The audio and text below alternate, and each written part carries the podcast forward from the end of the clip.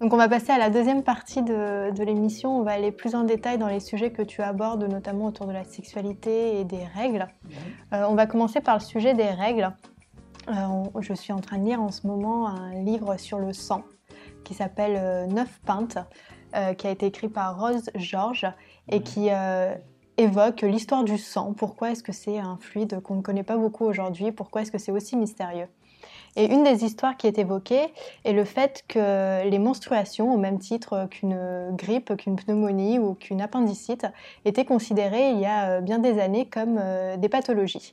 Et que face à ces menstruations, on effectuait des saignées pour soulager les femmes. Ah oui, comme on perd du sang, on ne vend pas un peu plus. Voilà. Et ensuite, on leur faisait boire du, du vin rouge, parce que même couleur, même effet, euh, pour pouvoir s'en remettre. Ces idées, euh, aujourd'hui, heureusement, on fait plus de saignées aux femmes lorsqu'elles ont leurs règles, mais en tout cas, il y a encore beaucoup d'idées reçues sur, euh, sur les règles, sur les menstruations, beaucoup d'incompréhension. Toi, c'est un sujet que tu abordes souvent. Tu es engagé sur ce sujet. Pour toi, pourquoi c'est important et qu'est- qu'est-ce que tu aimerais faire passer comme message? Alors, déjà, je me suis engagée sur ce sujet euh, particulièrement, effectivement, parce que euh, parce qu'il concerne des milliards d'individus, parce qu'il concerne euh, toutes les personnes qui ont un utérus entre, sur 30 ans de leur vie, parce que c'est absolument colossal.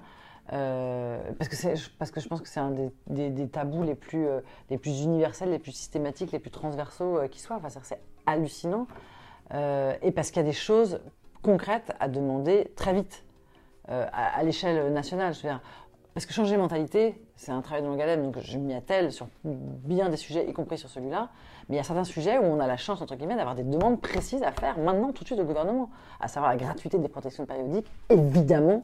Je comprends même pas, je comprends même pas comment c'est possible qu'il faille le demander, quoi. Je comprends même pas comment c'est un débat. Je comprends même pas comment il n'y a pas un président, dis un président parce qu'on n'a pas eu la chance d'avoir un président encore, qui se dit, mais enfin, bien sûr, c'est-à-dire qu'il y a des femmes dans la rue qui se mettent des bouts de journaux euh, pleins de terre euh, pour se protéger et qui évidemment en meurent. Ben, bref. Donc bien évidemment la gratuité des protections périodiques euh, et également la gratuité d'une contraception qui te rend ni aveugle ni stérile. Ce serait sympa. Voilà.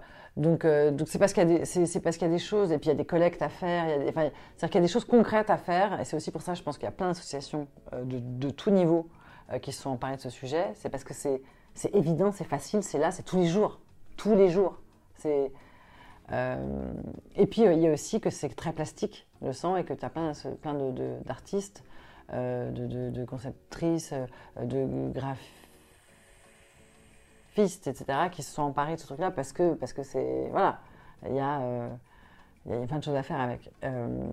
Et, et puis aussi parce que moi-même, je me souviens toute ma vie, euh, c'était il n'y a pas longtemps, hein, euh, c'était euh, il y a moins de dix ans, on était une troupe de théâtre, etc., on faisait une émission de télé, voilà.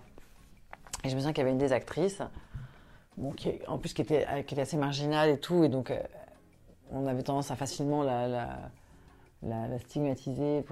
Et je me souviens qu'elle avait un grand sac à main, comme machin, avec une boîte de tampons.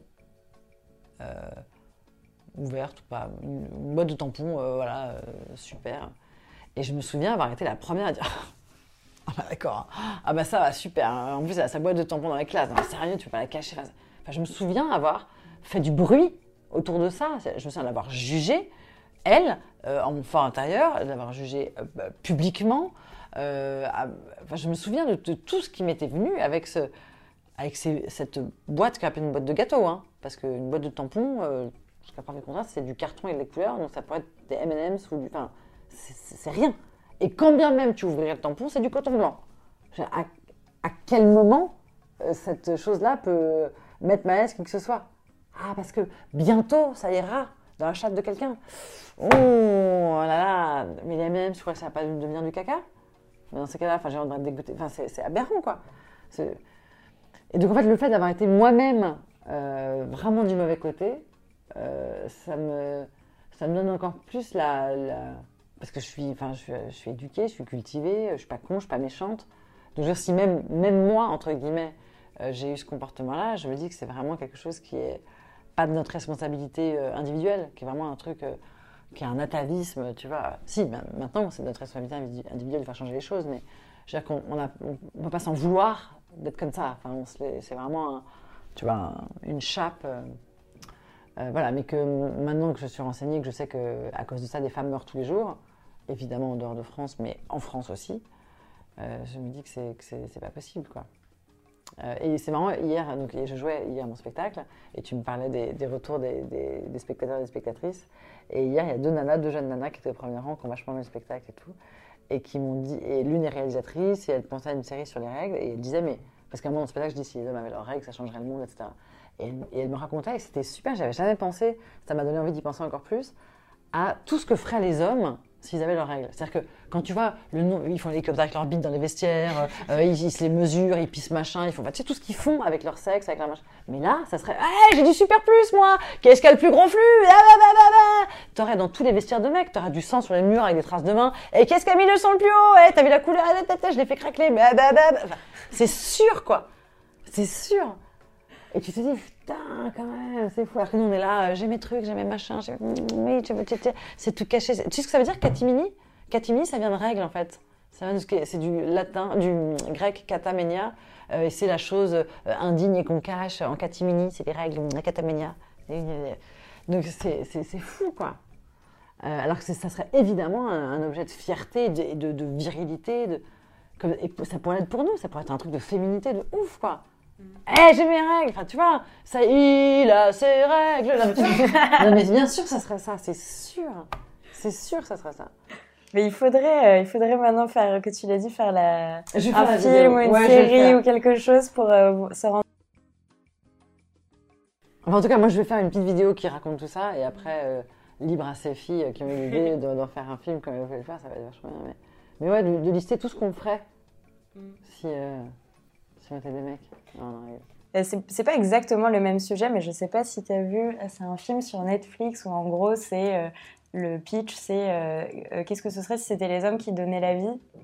Et du coup, euh, attends, je c'est ça? Ah non, c'est les femmes. C'est toujours. Ah oui, non. mais en fait, les femmes ont le rôle des hommes. Donc en gros, c'est les femmes qui dominent la société et elles continuent à avoir, à faire des enfants, etc. Et du coup, la, la scène de l'accouchement, elles sont debout elles sont debout, euh, un peu, tu sais, un peu attachées par les bras, mais vraiment euh, en posture hyper à l'aise, hyper dominante, etc. Et enfin, bref, il y a plein de trucs hyper rigolos comme ça où c'est inversé. Mais oui, je veux voir ce truc. C'est, rigolo de voir. Euh. Mais j'avais vu déjà, enfin, il y avait un, court métrage de Eleonore Pouria qui s'appelait Majorité opprimée, qui était extraordinaire. Sur ça, donc sur euh, un mec qui était, euh, qui était, enfin c'était merveilleux. Tout était inversé. Donc les filles qui faisaient le jogging torse nu, euh, les mecs qui étaient voilés, qui se cachaient, qui se faisaient agresser dans la rue. Enfin c'était super. Et après on a fait un long métrage qui était vachement bien aussi, mais qui, m'a moins, c'était moins condensé. et, le, long métrage s'appelait Très bien, voilà. Mais tu vois, on est toutes les deux, on a oublié. Oui, je me suis du court métrage, quand même, Majorité opprimée, que je vous recommande, qui est vraiment super. Et de la réalisatrice Eleonore Poirier, de toute façon, qui est une fille super, hyper engagée, plein de trucs. Euh.